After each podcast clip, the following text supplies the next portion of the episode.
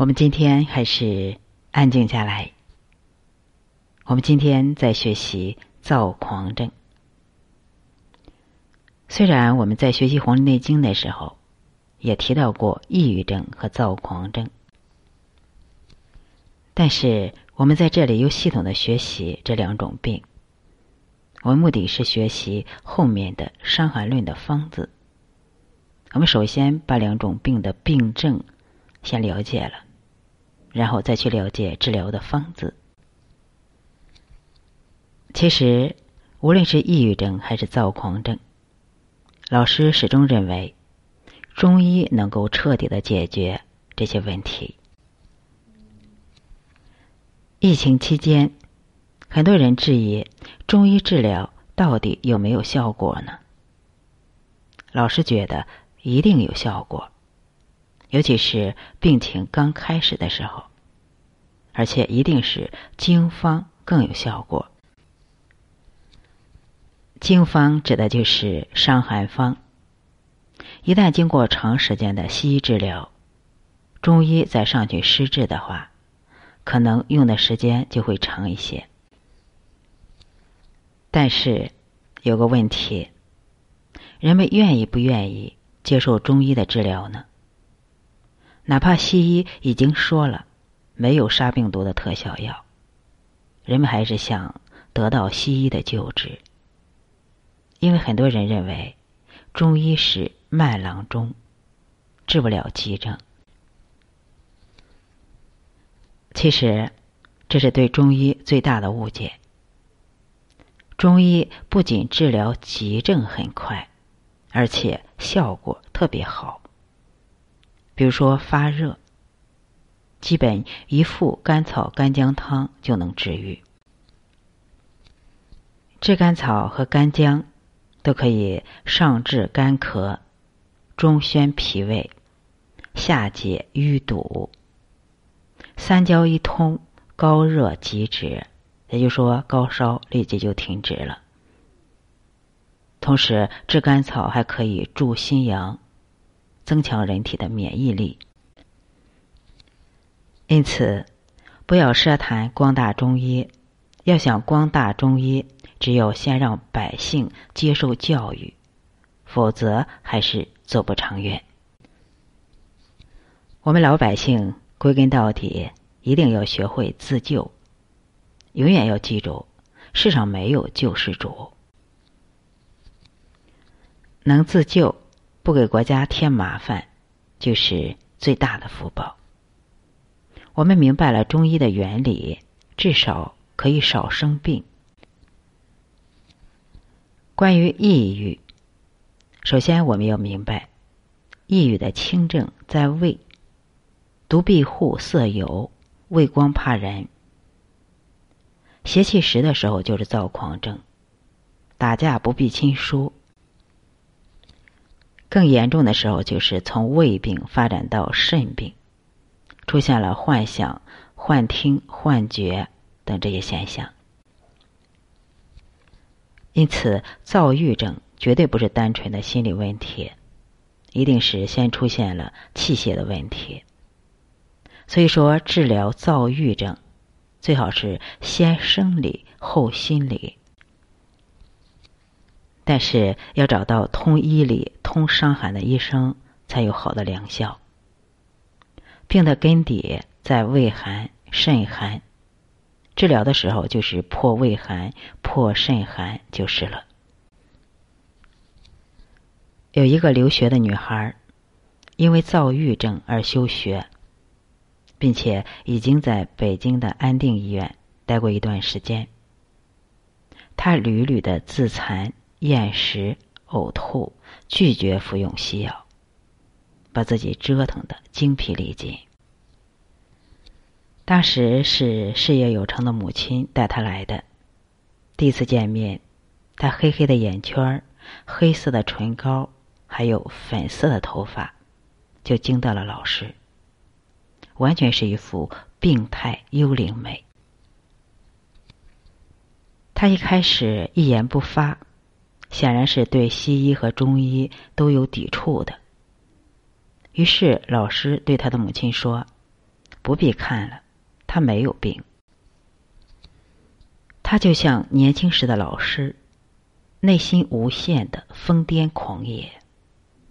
现在老师不是也好好的吗？这一句话一下子打开了姑娘的心扉。事实上，他比老师年轻时优秀多了。他的语言天赋，他的灵性都是不错的。他黑暗痛苦的心。比老师当年丰富的多。显然，他的问题比老师多得多。他从小父母离异，跟母亲的关系很复杂，既爱之入骨，又恨之入骨。因为他深知是母亲的强势逼走了父亲。其实。没有生活的相爱相杀，没有情感的过度强烈，人也不会得如此严重的病。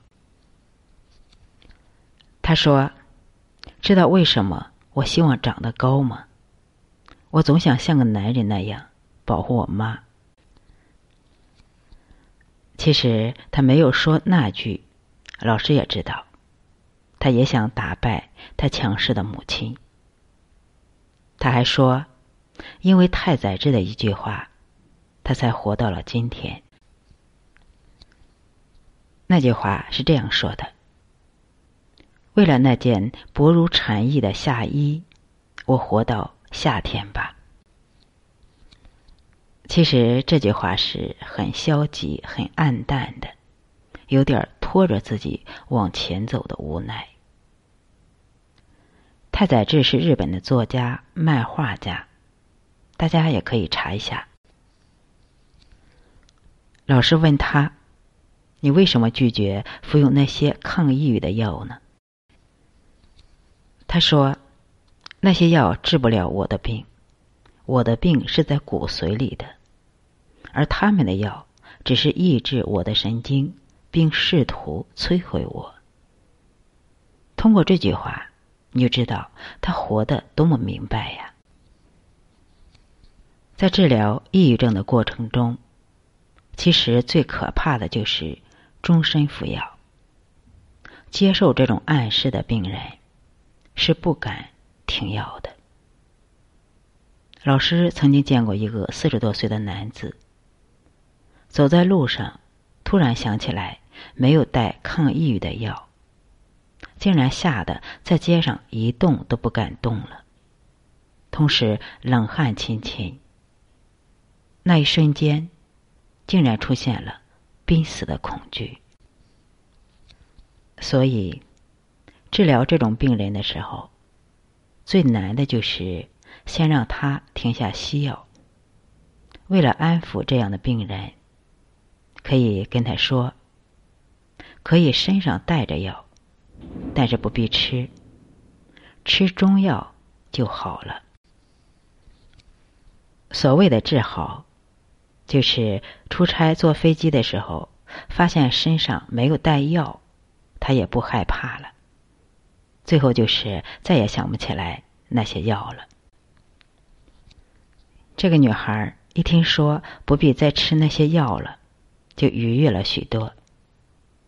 然后就是坚持吃了两个月的中药，同时跑步锻炼身体，很快就痊愈了。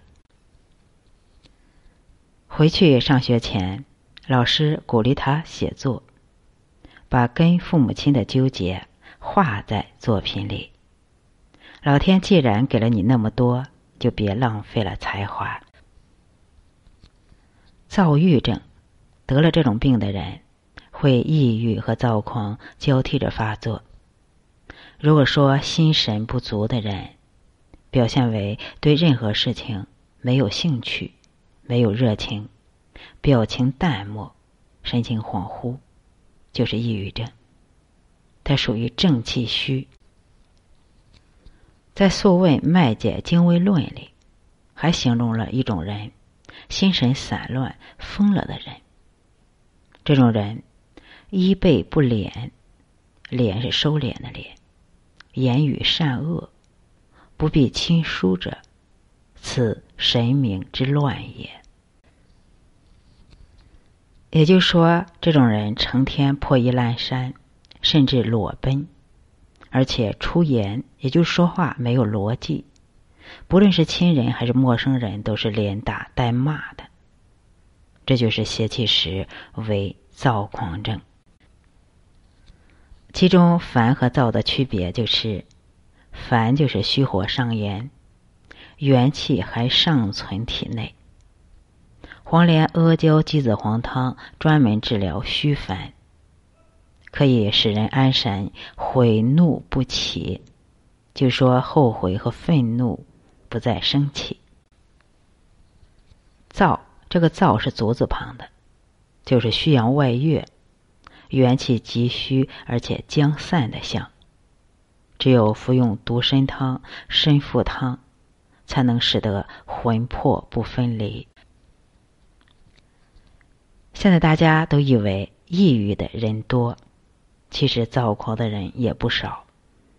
比如说，我们经常看到公交车上殴打司机事件，还有飞机、高铁上骂人事件，还有路怒一族。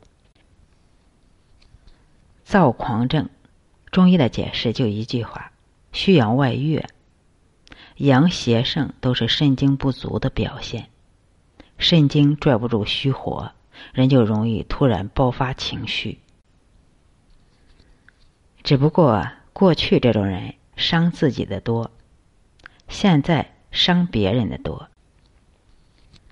具体表现还是在经脉篇中胃经这一段。肾则欲上高而歌，气一而走。如果说独闭户色有而处，是抑郁症。那么，这个上高而歌，弃而走，就是躁狂症。有一个躁狂的学生，就是因为爬上了十二层楼，又唱又跳的，才被学校发现，签送回家的。躁狂症是因为人体的运化输布功能没有受到制约而张扬了，情绪会相应的变得狂妄自大。弃衣而走，这个“走”就是跑的意思，是说肌肤燥热而穿不住衣服，肌肤腠理燥火窜动，灼烧肌肉而欲奔，乃至于到了不知羞耻的地步还不知道。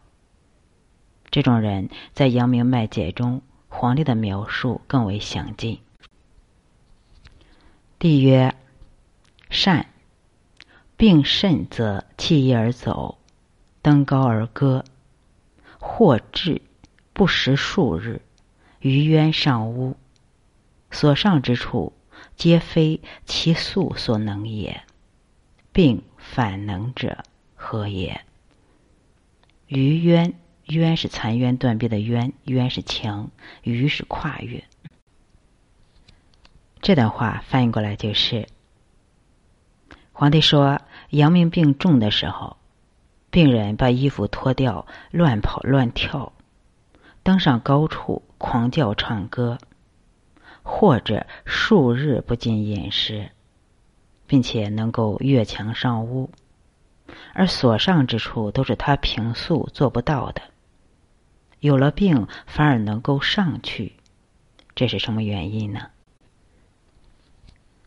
岐伯曰。四肢者，诸阳之本也。阳盛则四肢实，实则能登高也。也就是说，四肢是阳气的根本。阳邪盛，则四肢充实。四肢充实，有邪劲儿，就能登高。帝曰：其弃衣而走者。何也？岐伯曰：“热胜于身，故弃衣欲走也。”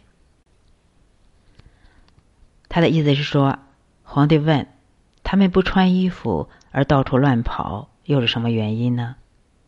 岐伯说：“热邪亢盛而已。”后面皇帝又补充了这些病者的表现。帝曰：“其妄言骂詈，不必亲疏而歌者何也？”皇帝问：“他们不管认识不认识的，都胡言乱语的骂人，并且随处高歌，是怎么回事呢？”岐伯曰：“阳盛则使人妄言骂詈，不必亲疏而不欲食，不欲食故妄走也。”岐伯解释说：“阳邪亢盛而扰乱心神，故使其神志失常，胡言乱语，斥骂别人不必亲疏，并且不知道饥饿，随处乱跑。”我们看到这一段的描述，大家觉得古代人和现代人还是有很多相同之处的。病的时候，表现都是差不多的，只是古人生活单纯，没有那么多因为抑郁而自杀的，就是自杀也没有高楼可以跳啊，顶多也就是投水。说来说去，只要是精神症状，其实都是虚症，因为都是虚，所以这两种病会相互的转化。一会儿抑郁，一会儿躁狂。有人说，躁狂不算实症吗？只是表象为实。这种表象实，还是底子虚造成的。不虚的人不会发疯。所以谈到虚和实的时候，就要小心。前面是有主语的。正气虚为虚，邪气实为实。真正的实是壮，是结实，是壮实。邪气实，说明邪气也是一种很有力量的东西。甚则欲上高而歌，弃衣而走，奔向腹胀。所谓的奔向腹胀。就说上面的贲门不能闭，打嗝，恶逆不止，胃肠不能顺降而为上逆，故为腹胀，甚至是多日不大便，而且大便硬。别小看一个胃寒，它能让人从身体上和精神上都会出问题。从相上来看，正气虚，人就萎靡，就抑郁。邪气实，人就亢奋，就癫狂。哪个好治呢？实症好治，虚症难治。实症只是精亏，吃药不需要太长时间；而虚症就得吃药吃很长时间，因为正气虚不容易补上来。要想让气血上来，今天就得多吃一口。明天再多吃一口，再多花点精，还得有藏的力量，才能慢慢的一点点的结实起来。这个病在西医那里可能是大病，但是在中医这里不算什么病。但是最重要的就是要明医理。我们今天就学习到这里。我们今天又把躁狂症学习完了。不管是抑郁症还是躁狂症，我们要从胃上来治疗，从肾上来治疗。我们下节课就开始学习躁郁症的治疗方法。我们今天就学习到这里，感谢大家的收听和关注。